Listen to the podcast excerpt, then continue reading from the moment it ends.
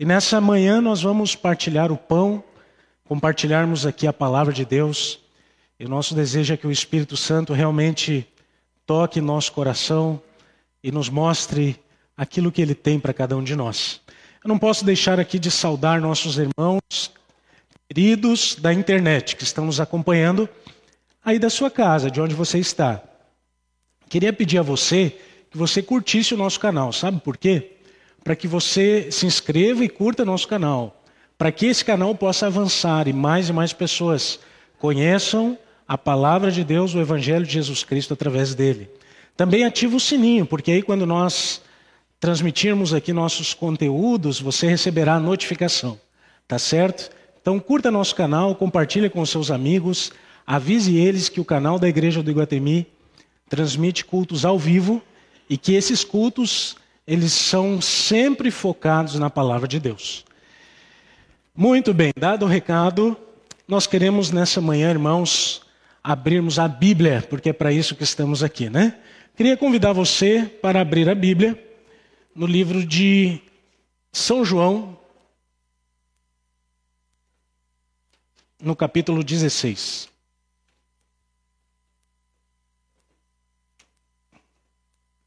Bom, esse capítulo aqui, ele é um capítulo muito interessante da palavra do Senhor. Pois aqui Jesus está falando da sua missão, mas também da missão do Espírito Santo. O capítulo 16, Cristo, primeiramente, ele anima os discípulos. Ao mesmo tempo que ele anima os discípulos, o Senhor Jesus, ele está fazendo no capítulo 16 uma carta de despedida aos seus discípulos. Se você ler esse capítulo com atenção, você vai notar até mesmo lágrimas nos olhos de Cristo. Porque Cristo está falando que vai ter que deixar os discípulos que vai ter que, por um tempo, não estar com eles. E eu consigo sim notar lágrimas nos olhos de Jesus é, quando leio o capítulo 16. Bom, eu não vou ler aqui com vocês todo o capítulo. Mas nesse capítulo, Jesus ele anima os discípulos, número um, com a promessa do Espírito Santo. Ele diz assim: Eu enviarei a vocês o Consolador. Número dois, Jesus ele fala da sua ressurreição e da sua ascensão ao céu. Então Jesus ele diz que vai morrer, vai ressuscitar e vai ser levado para o Pai. Número 3, Jesus assegura que as orações feitas em seu nome, pelas pessoas que o amam, serão atendidas. Tudo isso está no capítulo 16. E número 4, Jesus fala da paz diante da aflição que o mundo traz. Eu fiz aqui um resumo para vocês do que traz o capítulo 16 do livro de João, do Evangelho de São João. Porém, queridos, há uma repreensão nesse capítulo que quase ninguém percebe. É um único versículo onde Jesus ele faz uma repreensão aos discípulos. E quando eu li esse capítulo, essa repreensão que Jesus fez me chamou a atenção. E eu comecei então a pesquisar um pouquinho mais sobre ela para poder entender do que Jesus estava falando aqui. Se você perceber aqui, é, no versículo 31, nós vamos ler São João 16, podemos ler versículos 29, 30 e 31. Dizem assim: Disseram seus discípulos: Agora é que falas claramente e não empregas nenhuma figura. Agora vemos que sabe todas as coisas e não precisas que alguém te pergunte. Por isso, cremos que de fato vieste de Deus. Vejam, irmãos, que Jesus ele estava falando um pouco mais abertamente com os seus discípulos. E Jesus dizia assim: Eu vou para o Pai. Ele estava falando da sua morte, da sua ressurreição. E ele dizia assim: Eu vou para o Pai e vocês não vão mais me ver. Mas eu enviarei para vocês o Espírito Santo. Jesus falou com os discípulos de maneira tão clara, tão clara, que os discípulos disseram: Oh, Jesus agora não está falando por parábolas. Jesus está falando diretamente conosco. E por isso, Jesus, nós cremos em Ti. Olha, irmãos, Os discípulos já estavam vivendo com Jesus há quase três anos e meio. E eles diziam assim: Por isso, Jesus, nós cremos em Ti. Agora perceba no versículo 31 o que Jesus disse para ele. Respondeu Jesus: Credes agora? Olha a pergunta que Jesus faz. Depois de três anos e meio convivendo comigo, só agora é que vocês creem em mim? Depois de três anos e meio eu vendo meus milagres, depois de três anos e meio vendo os meus ensinos, ouvindo os meus ensinos, depois de três anos e meio convivendo comigo todos os dias, me vendo acalmar o mar, acalmar a tempestade, me vendo livrar vocês do naufrágio, somente agora vocês vieram a crer em mim? Por que nós demoramos a acreditar, irmãos? Porque muitas vezes nós demoramos a crer nas coisas de Deus e sofremos por isso. Porque muitas vezes nós somos tão resistentes àquilo que Jesus quer que nós façamos, que nós sigamos, que nós pensemos, porque muitas vezes nós somos tão descrentes. Demoramos a crer. O Senhor Jesus Cristo trouxe essa repreensão aos discípulos quando ele dizia assim: só agora vocês creem? Sabe, queridos, o que é crer? Você já se fez essa pergunta? O que é crer? Aliás, você já fez a pergunta para você mesmo: será que você crê em Jesus? Mas antes, né, tem que responder: o que é crer? Na Bíblia existem, existem duas formas de crermos. A primeira delas está lá em Tiago 2,19. Convidar você a ler o texto comigo. Tiago 2,19.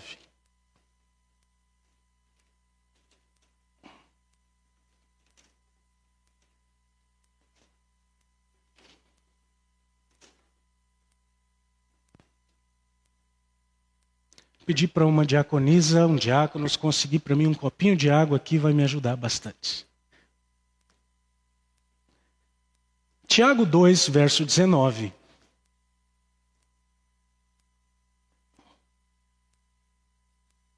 Esse aqui, irmãos, é um texto bastante curto, mas ele é interessante. E eu queria que você prestasse atenção no que você vai ler. Nós podemos ler, inclusive, para nosso entendimento, versículo 18 e 19. Dizem assim: Mas alguém dirá: Tu tens fé? Eu tenho obras. Mostra-me essa tua fé sem obras, Obrigado, Cláudia. Mostra-me essa tua fé sem obras, e eu, com as obras, te mostrarei a minha fé. Crês tu que Deus é um só? Fazes bem. Até os demônios creem e tremem. Olha essa frase. Até os demônios creem e tremem. O primeiro tipo de crença é a crença que não te leva a lugar nenhum. É a crença que você simplesmente acredita em Deus, mas isso não muda nada a sua vida. Esse tipo de crença só te nivela os demônios. Porque é a crença que você diz assim: ah, não, eu até acredito em Jesus. Eu até acredito que ele existiu. Eu até acredito que Deus existe. Eu até acredito que Jesus morreu na cruz. Mas eu não vivo para Jesus. Isso aí, irmãos, até os demônios creem e tremem e temem.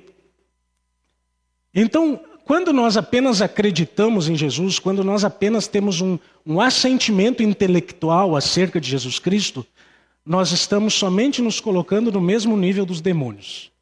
Não há nada de mais nisso. Qualquer historiador ateu vai crer que Jesus Cristo existiu. Essa é a primeira forma de crer. Não tem muito valor. Mas há uma segunda forma de crer que está na Bíblia. Marcos 16, 16. Agora você vai ler comigo outro texto. Marcos, o Evangelho de Jesus Cristo segundo Marcos, no capítulo 16, no versículo 16.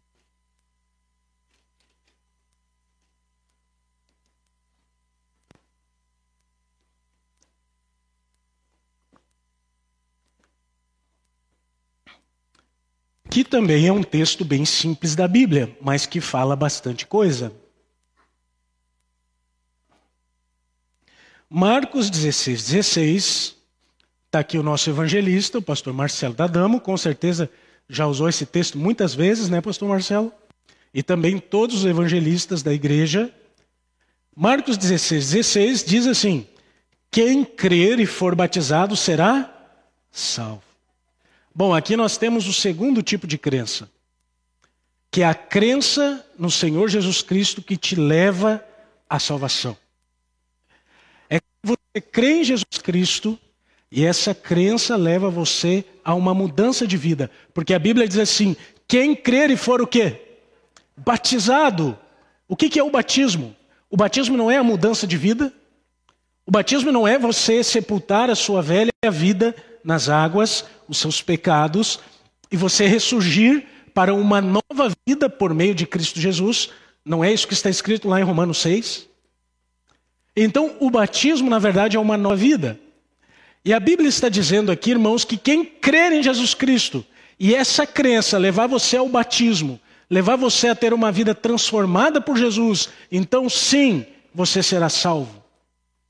Eu pensei que eu ia ouvir um amém assim, coro assim, né? Vamos repetir que se você crê em Jesus Cristo, isso sim levará você à salvação. Amém. E é por isso que Jesus Cristo falou com os discípulos lá, e ele disse assim: só agora vocês creem? Estão vivendo há três anos comigo e ainda não aprenderam a crer em mim? Por que nós somos tão tardios em, crer, em crermos, irmãos? Por que nós demoramos tanto para crermos e termos um relacionamento sólido com Jesus Cristo? Será que nós realmente cremos nele de todo o nosso coração? Será que a nossa verdade, a crença na Bíblia, eu falei para vocês que existe, existem duas, né? Uma é apenas aquele sentimento intelectual que não leva a lugar nenhum, só nos livela aos demônios. A segunda é a crença que te leva a uma transformação de vida, a um compromisso com Jesus. E eu queria perguntar a cada um de nós que estamos aqui nesta manhã: será que nós já temos, irmãos, essa maturidade, esse compromisso com Cristo? Será que nós realmente cremos nele? A nossa vida está entregue nas mãos dele? A nossa verdade que há em nós é Jesus? Sabe que, se você pesquisar um pouquinho desse tema, uh, na psicologia, eu não vou me aventurar e tem psicólogos presentes aí, vão me corrigir, né? Mas eu andei lendo alguma coisa sobre isso. E a psicologia diz aí que as crenças elas dão, elas modulam, elas formulam, elas moldam nossos pensamentos e as nossas ações. Se você for ler sobre isso aí, você vai ler bastante coisa nesse sentido, nessa direção. E eu quero com isso contar uma experiência para vocês que eu vivi há algum tempo, sobre crença e pensamentos e ações. Como é que as nossas crenças podem modular nossos pensamentos? Eu lembro que quando eu era assim criancinha, irmãos, é, tinha lá o que uns oito anos, nove anos de idade. Uma vez eu assisti no, na televisão uma uma reportagem e nessa reportagem falava de pessoas que atravessavam é, a brasa, sabe essa brasa viva assim? Não sei quantos já viram isso. As pessoas faziam assim um corredor de, bra de brasa. Eu acho que isso até é uma tradição de alguma festa anual. Não conheço direito. Mas eu vi na, na televisão que a pessoa ela atravessava um corredor de brasa de pés descalços. Então ela caminhava. Já viram isso ou não? Quantos já viram isso? Alguém viu? Não sabe do que eu estou falando? Bom, todo mundo já viu. Então facilita a minha vida. E eu vi essa reportagem que as pessoas atravessavam de pé descalço, assim, caminhando meio rápido, aquela, aquele braseiro, assim, tudo aquilo incandescente. E eu achei lindo demais aquilo. Imagina você, uma criança de 8, 9 anos de idade, vendo uma, uma coisa dessa e achando bonito. E meu pai, ele gostava bastante assim de fazer trabalhos manuais, né? E um dia ele resolveu limpar da minha casa. E ele fez lá, né? Passava lá o rastelo, eu ajudando ele.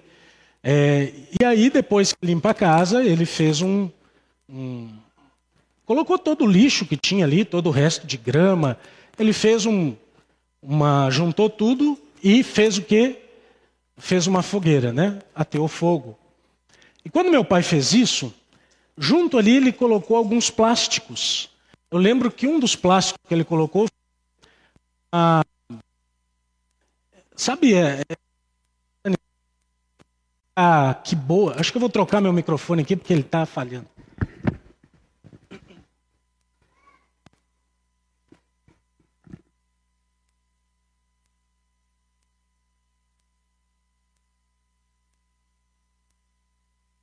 Oi, som. Veio um microfone aqui, o outro estava falhando muito aqui no meu retorno, estava me atrapalhando. Mas eu contava para vocês que meu pai, ao fazer essa limpeza, ele colocou assim uma, fez aquela, e ele colocou fogo e ele colocou ali uma garrafa de plástico de que boa. E aquela garrafa ela começou a queimar. E você sabe que plástico ele não queima da hora para outra, né? Ele começa a borbulhar. E aquela garrafa ali começou a borbulhar. E meu pai falou assim para mim: não chega perto disso aí porque você vai se queimar. Mas eu fiquei olhando aquele fogo. E eu fiquei lembrando daquela reportagem. E eu fiquei pensando assim: se aquelas pessoas da televisão colocaram o pé no fogo e não se queimaram, quer dizer que se eu colocar meu pé aqui nessa, nesse fogo, eu também não vou me queimar. E meu pai ali limpando, fazendo fogo, fazendo aquela coisa toda, e de repente eu me aproximei da fogueira e eu olhei e aquela garrafinha plástica borbulhava no meio do fogo. E sabe o que eu fiz, irmãos? Eu peguei o meu pé e fiz exatamente isso. Eu não lembro de mais nada do que aconteceu depois. Eu só lembro que eu estava no chão, gritando muito, chorando de muita dor.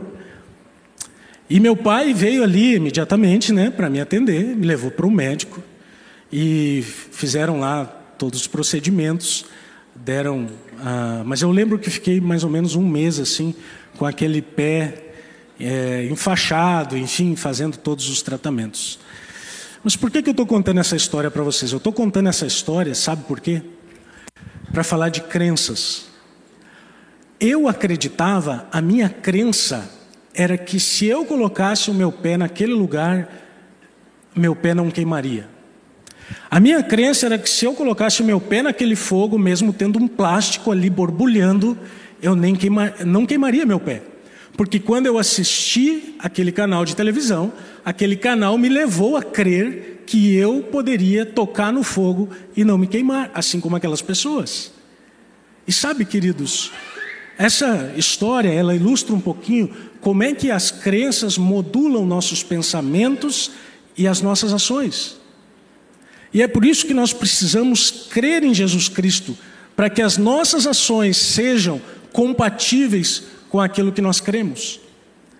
Mesmo embora meu pai tendo me falado assim, olha, não coloca o pé ali que você vai se queimar, eu acreditava diferente. Porque a crença, aquilo que você crê, é algo muito poderoso dentro de você. Eu posso até dizer que se você crê em algo, você vive por isso. Se você crê realmente em alguma coisa, você dá a vida por isso. E aqui Jesus ele, ele fala dessa questão, né? Bom, por que nós temos que crer em Jesus?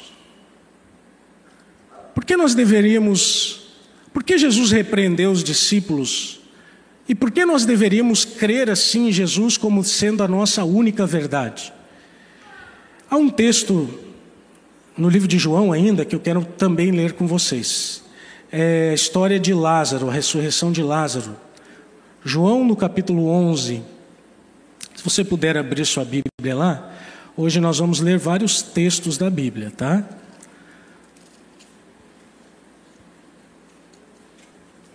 João, capítulo 11.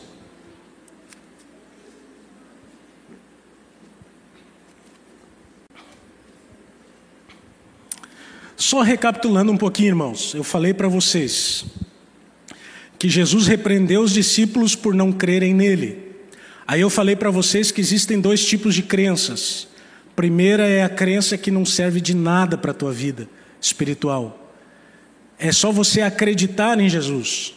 A segunda é a crença que te leva a uma transformação de vida, que é quando você aceita aquilo como uma verdade. E eu citei a história, contei a minha história para vocês, que eu acreditava em algo diferente do que aquilo que meu pai me disse. O poder da crença, o poder que ela tem de modular o seu pensamento, as suas ações. E agora eu quero trazer para vocês aqui, irmãos, algo muito interessante. Lázaro já estava morto. Lázaro já estava morto, já estava sepultado. E agora o Senhor Jesus, quatro dias depois, vai até Betânia. E lá ele encontra aquelas pessoas. Muitos estavam lá tristes, outros estavam lá uh, curiosos, melhor dizendo. Alguns pranteavam, outros queriam mais é ver o que, que estava acontecendo. Mas quando Jesus chega lá, irmãos, Jesus encontra um cenário bastante complicado, porque Jesus vê que o seu amigo já estava morto e sepultado, e ele vê as suas irmãs, que eram pessoas muito queridas para o Senhor Jesus Cristo, tristes, chorando, enlutadas por causa do irmão que havia falecido. Mas agora o Senhor Jesus Cristo, ele pede para ir até a sepultura. E quando ele vai até a sepultura, o Senhor Jesus Cristo, ele diz algo muito interessante que está relatado aqui em São João, no capítulo 11, no versículo 40, onde Jesus diz, conversando ali, né, é, com Marta, Jesus diz assim: Respondeu-lhe Jesus: Não te disse eu que se creres verás a glória de Deus? Você está entendendo por que, que você tem que crer? Porque se você não crê, meu querido irmão, você não vai ver a glória de Deus. Porque se você não crê em Jesus Cristo, as grandes obras de Deus na sua vida não, não vão se manifestar. Eu às vezes eu olho para a Bíblia e eu fico pensando, onde está? Às vezes a gente pensa assim, né? Será que há algum problema com o poder de Deus? Por que, que nós não vemos mais cegos vendo pessoas com mobilidade reduzida sendo ali, tendo novamente a sua mobilidade? Por que nós não vemos mais mortos sendo ressuscitados? Eu às vezes fico pensando, será que há algum problema com o poder de Deus? Não, irmãos, o problema não é no poder de Deus. O problema está em nós que não cremos quanto deveríamos. O problema está em nós que demoramos a crer. O problema está em nós porque o Senhor Jesus disse a Marta, ele disse: "Se creres, verás o poder de Deus". E às vezes, irmãos, o poder de Deus não se manifesta na nossa vida. Sabe por quê? Porque nós não cremos. O problema não é em Deus, o problema é em nós. Às vezes nossas orações não são respondidas porque não cremos. Ou temos falhas na nossa crença. Ou cremos pela metade. O Senhor Jesus diz assim: se creres, você, disse a Marta, né? Se creres, verás a glória de Deus. E o Senhor Jesus hoje está dizendo para você aqui: se você crer, meu irmão, minha irmã, você verá a glória de Deus. O que é a glória de Deus? Tem mais essa pergunta, né? Nesse contexto aqui, a glória de Deus eram os poderosos feitos do Senhor, o milagre da qual Marta e Maria precisavam. Mas a glória de Deus ela pode significar muitas coisas, né? A palavra glória na Bíblia, ela pode significar muitas coisas. A glória de Deus, por exemplo, lá em Êxodo 33, quando Moisés estava lá e o Sinai estava em chamas, Moisés disse assim: Senhor, revela-me a tua glória. E Deus disse para Moisés assim: Moisés, a minha glória é a minha bondade. A glória de Deus, irmãos, ela pode significar muitas coisas, mas para nós vermos a atuação de Deus na nossa vida, nós precisamos crer. Se cremos pela metade, Deus não vai atuar. Início de ano sempre é um momento em que nós fazemos planos, né? É inevitável, né? Eu não sei quem que inventou isso. Mas final de dezembro, início de janeiro, está todo mundo fazendo plano e agora nós estamos começando a aquecer os motores para executarmos os planos. E eu queria saber que plano você está fazendo e te perguntar se nesses planos Você está fazendo eles com base na crença, na fé, na verdade que você tem em Cristo Jesus ou se os seus planos são planos que não contemplam Jesus Cristo? Sabe, irmãos, eu quero fazer planos esse ano para ver a glória de Deus. Eu quero fazer planos esse ano para que Deus atue na minha vida. Eu quero fazer planos esse ano, irmãos, para que em todas as coisas que eu for realizar, que eu veja ali a mão de Deus poderosa agindo na minha vida. E não fazer planos meus, e não ir na estratégia humana, e não fazer planos que sejam com base apenas naquilo que eu aprendi ou nas minhas capacidades, mas eu quero ver a glória de Deus na minha vida. Eu quero ver as grandes obras de Deus se realizando diante dos meus olhos. E eu tenho certeza que você também quer, só que para isso nós temos que crer. E a nossa crença não pode ser qualquer crença. Nós temos que estar firmados na rocha, queridos irmãos. Nós temos que estar firmes com o Senhor Jesus Cristo para vermos a Sua glória. Sabe, queridos, crer é importante. E eu posso dizer para vocês que crer em Jesus, escuta o que eu vou lhe dizer. Crer em Jesus é o maior desafio do século 21. Ah, como assim, pastor? Tem um monte de gente aí que diz que crê em Jesus. Será que creem mesmo? Será que é aquela crença que transforma? Você quer saber por que, que crer em Jesus é o maior desafio do século 21? Eu vou, só vou dizer algumas coisas aqui e você vai entender. Por exemplo, em tempos de capitalismo e desemprego, se eu falar para você recusar um emprego que trabalha no sábado, isso parece loucura. Mas quem crê em Jesus recusa. Quem crê em Jesus não aceita. Quem crê em Jesus não vai porque Jesus santificou que dia? O sábado. E é por isso que eu estou dizendo para você que crer em Jesus é o maior desafio do século 21, porque tudo vai contra. Se eu falar para você que 10% da sua renda não lhe pertencem, mas pertencem a Deus, quem não crê vai dar risada. Quem não crê vai dizer assim: que loucura desse povo crente. Mas quem crê vai dizer assim: é isso mesmo. E a maioria ou é a minoria que crê? É a minoria que crê. Crer em Jesus é o maior desafio do século 21. Se eu falar para os jovens que vocês não podem fazer sexo antes de casar, eu vou parecer retró, retrógrado, antiquado, mas é o que o Senhor Jesus diz, é o que a palavra de Deus diz.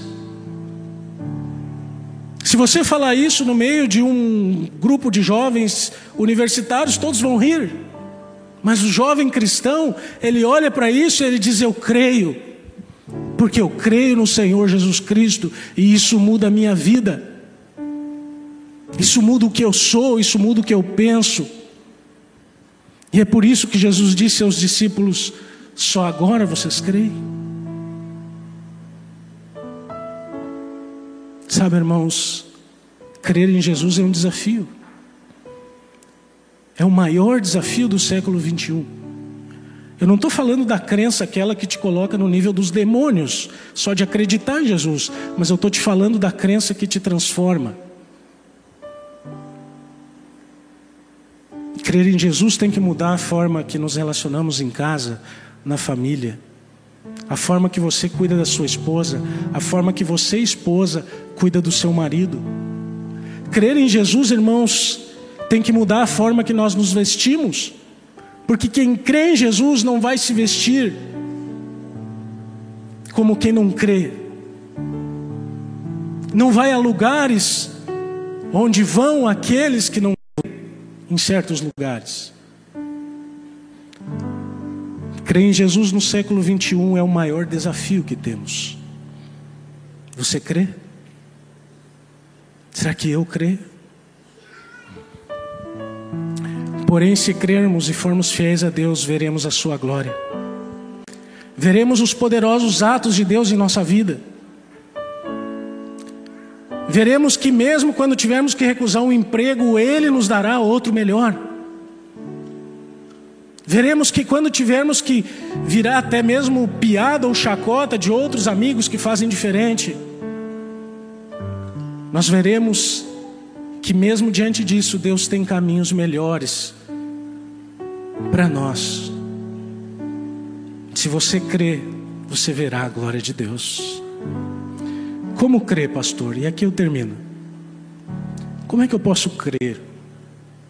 Se eu perguntasse para vocês, irmãos, alguém aqui poderia me contar uh, o momento em que você creu? Se eu perguntasse, você consegue pontuar exatamente quando você creu? Difícil, né? Sabe por que, que você não consegue? Porque crer não é um evento, crer é um processo. Crer é um processo que todos nós passamos.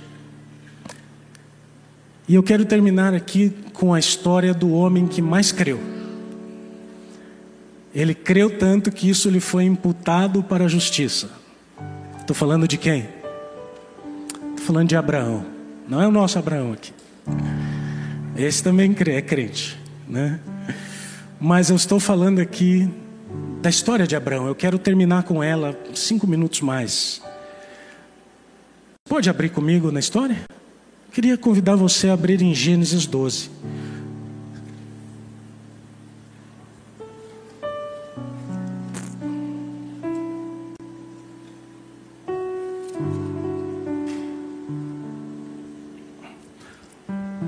Eu quero mostrar para você, através da história de Abraão, que crer Crer não é um evento, crer é um processo. E todos estamos nesse processo. Gênesis capítulo 12, versículo 1 diz assim: Ora, disse o Senhor a Abraão: Sai da tua terra, da tua parentela, e da casa de teu pai, vai para a terra que te mostrarei.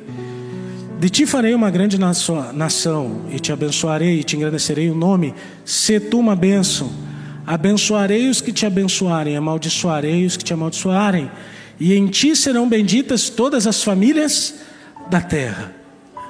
Olha o convite que Deus fez para Abraão. Deus não pede pouca coisa, não, irmãos.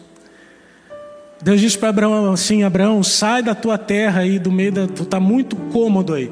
Sai da tua terra, sai da comunidade e vai para um lugar, Abraão, que nem você ainda sabe onde é. Eu vou te mostrar. E Abraão botou lá no face dele, hashtag partiu Canaã e foi. Lá no Insta, né? Face é coisa dos mais velhos. Olha o que diz o verso 4. Partiu, pois, Abraão como lhe ordenara o Senhor, e Ló foi com ele. Tinha Abraão quantos anos? 75 anos quando saiu de Arã. Abraão saiu dali pela fé. E esse é o primeiro processo na fé de Abraão. As fases da fé. Abraão creu em Deus. E Abraão viveu o primeiro amor. E é muito bom quando nós vivemos o primeiro amor. Logo que cremos. É muito bom quando você acredita e aí você diz assim: agora eu posso todas as coisas. Né? Como diz a música do Conexão, né? A gente pode tudo. E você vai. Abraão foi, ele creu, ele tinha fé, ele foi. Mas logo os problemas começaram. E Abraão mostrou que não tinha tanta fé assim. Não é assim com a gente? Vem os problemas e a gente acha que está forte, mas aí a gente vê que não é tão forte. Aí houve uma fome na terra, Abraão foi para o Egito e então Abraão teve uma brilhante ideia de falar que a esposa dele não era esposa. Que fracasso. E entregou Sara aos egípcios. Agora Abraão passava pela segunda fase da sua fé, da sua crença. A primeira fase foi a fase do primeiro amor. A segunda fase foi a fase dos desafios, do crescimento. E é assim mesmo que acontece, irmãos. Nós cremos em Jesus, vamos pela fé, às vezes caímos, mas até as quedas fazem parte do processo de crer. Porque quando você crê, você cai, você aprende. Eu ouvi esses dias, eu contei na, na classe que hoje eu passei a lição ali, eu ouvi esses dias a ilustração do elevador, né? Todos nós estamos num elevador que está indo para o céu. E dentro desse elevador nós podemos cair quantas vezes for, forem necessárias. Mas o elevador continua subindo. É a graça de Jesus. Mesmo que você caia, se você estiver dentro do elevador, você vai chegar no último andar. O que eu estou dizendo aqui é que os processos de amadurecimento da crença, daquilo da sua verdade, quando você está solidificando o seu relacionamento com Cristo, você vai passar por quedas, você vai passar por problemas, você vai errar. Mas essas pequenas intervenções de Deus fazem a tua fé crescer. Assim como Deus interveio na história, nessa história do, do Egito, e Sara voltou para Abraão. Assim como Deus interveio quando Abraão errou de novo naquela questão com Agar, em todos os momentos Deus estava ali e a fé de Abraão foi crescendo, a crença de Abraão foi crescendo. E agora a crença de Abraão chega na última fase. Sabe qual foi a última fase? Sabe para mim quando é que foi que Abraão atingiu a maturidade na, na crença do relacionamento sólido com Cristo? Foi em Gênesis 22.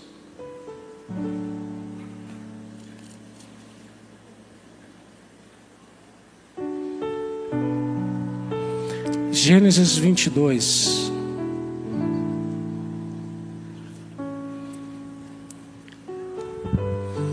Acharam?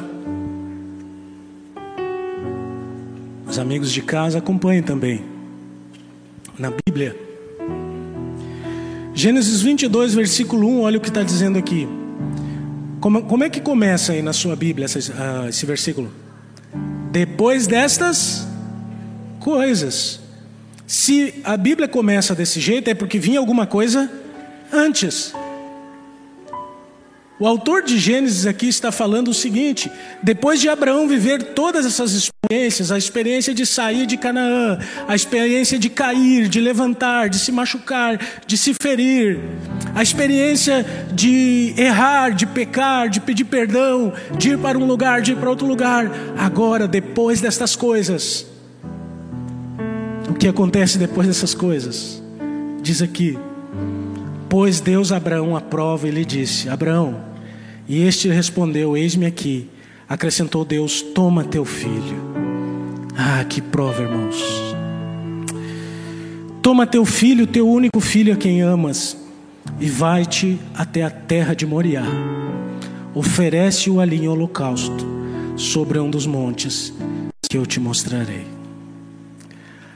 Aqui, irmãos, é uma conhecida história. Não tem aquela música lá? Sara percebeu que havia, né? Algo de errado com Abraão. Abraão pega o seu filho, vai de viagem até o Moriá. E lá no Moriá, irmãos, o versículo 8, Isaac versículo 7, Isaac pergunta para Abraão: aonde está o cordeiro? E no versículo 8, Abraão responde: versículo 8 diz assim: Respondeu Abraão: Deus proverá para si meu filho o cordeiro para o holocausto. E seguiam ambos juntos. Abraão aprendeu a crer em Deus. Abraão aprendeu a confiar. E agora ele confia tanto que no versículo 9 diz assim: Chegaram ao lugar em que Deus havia designado e edificou Abraão um altar. E ele se dispôs e a lenha amarrou Isaac, seu filho, e o deitou no altar em cima da lenha. E estendendo a mão, tomou o cutelo para imolar, imolar o filho. Mas do céu lhe bradou o anjo do Senhor: Abraão, Abraão. E ele lhe respondeu: Eis-me aqui. Então lhe disse: Não estendas a mão sobre o rapaz, nem lhes faças, nem nada lhes faças, pois agora sei que temes a Deus, porquanto não me negaste o teu filho, teu único filho. Abraão, porque creu, viu a glória de Deus.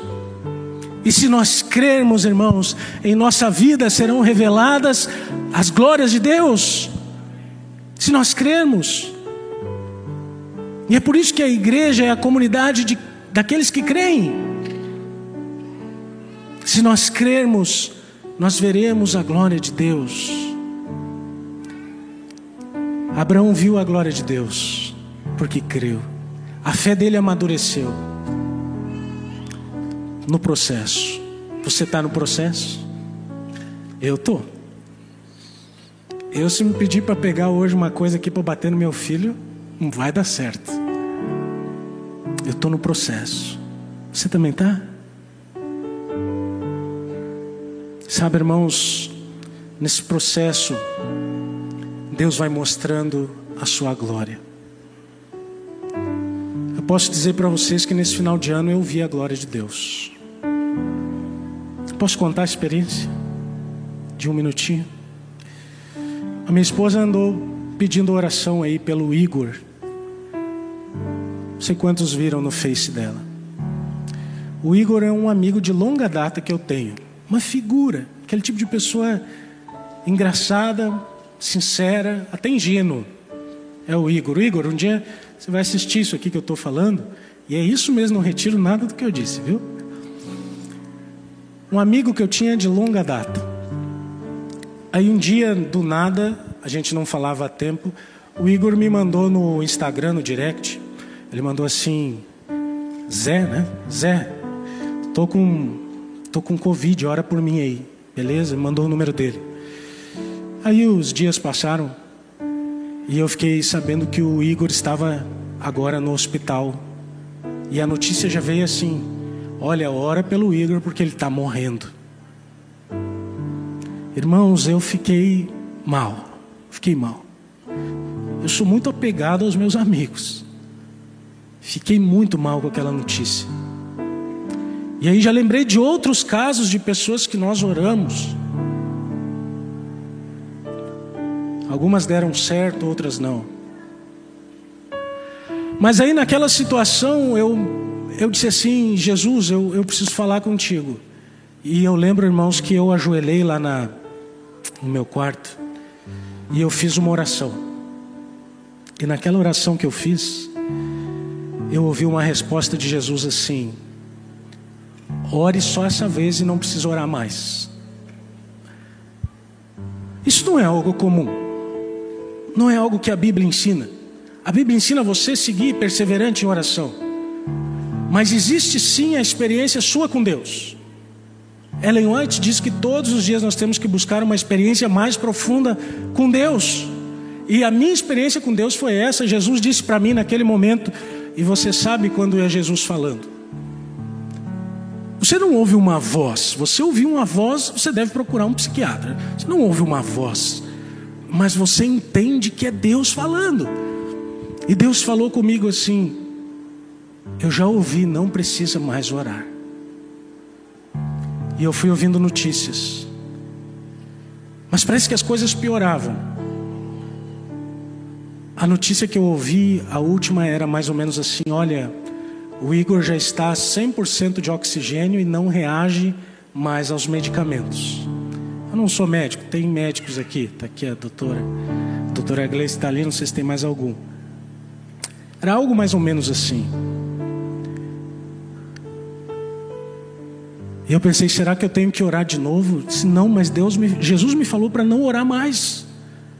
E eu pensei, o que, que eu faço? Aí, irmãos, outro dia eu recebi a notícia. Sabe o que dizia a notícia? Deixa eu ler para vocês aqui.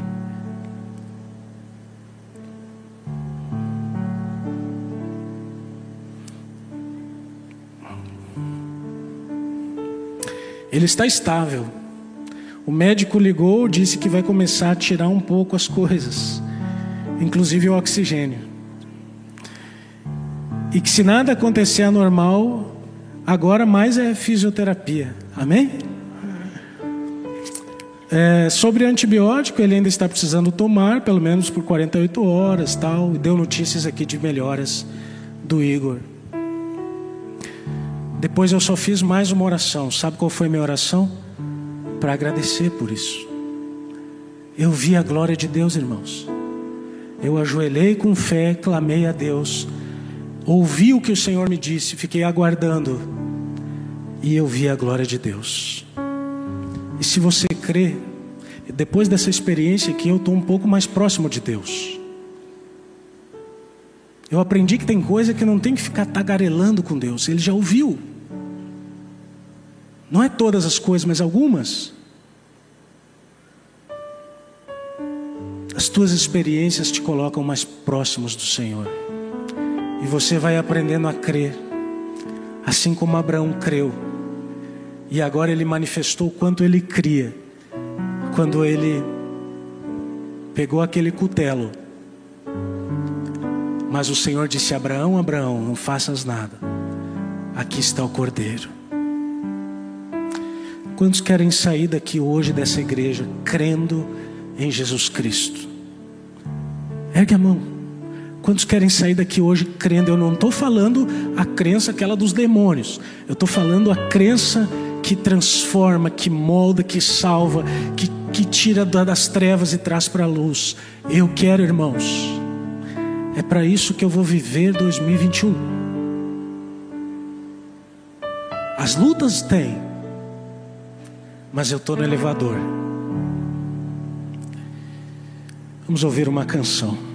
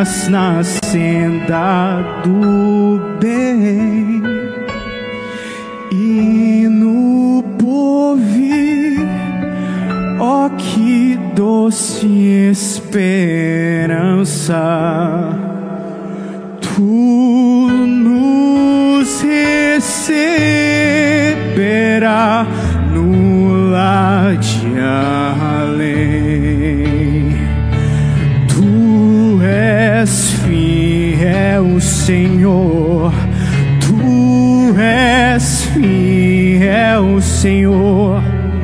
Dia após dia, tuas bênçãos nos dá. Tua mercê nos sustenta e nos guardas.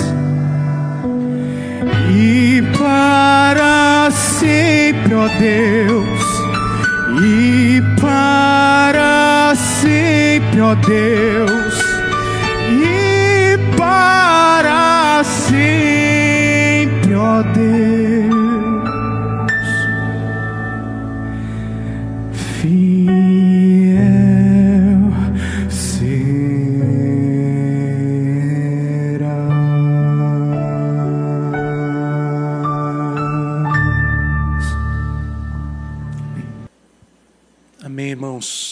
colocar em pé. Nesse momento, vamos falar com o nosso Deus. Pai eterno, Pai de amor, estamos aqui, Senhor, crendo, Senhor, na tua fidelidade, na tua bondade, crendo, Senhor, no teu amor, nas tuas promessas promessas àqueles que são fiéis. O Senhor é fiel com aqueles que são fiéis. Estamos aqui, Senhor, crendo que se crermos em Jesus, se Ele for a nossa vida, a nossa verdade, tudo para nós, o nosso Rei, então veremos a Tua glória em nossa vida. Como Abraão viu, como Moisés viu, como Sadraque, Mesaque e Abednego viram. Nós queremos ver, Senhor, a tua glória, os teus poderosos feitos, a tua poderosa mão, atuando em nós e por meio de nós, Senhor. Nos ajuda a crer, Pai. O inimigo tem atacado as nossas crenças. Assim como ele atacou Jesus, se crer, se és o Filho de Deus, transforma as pedras em pães. Ele atacou as crenças de Jesus. Nos ajuda a não cedermos, Pai, mas a continuarmos crendo no Senhor e vivendo somente para Ti, Senhor. Entregamos a vida a Ti, em nome de Jesus. Amém. Deus abençoe, querida igreja. Um bom sábado. Amanhã temos culto aqui, à noite, quarta também, e no próximo sábado. Que Deus abençoe.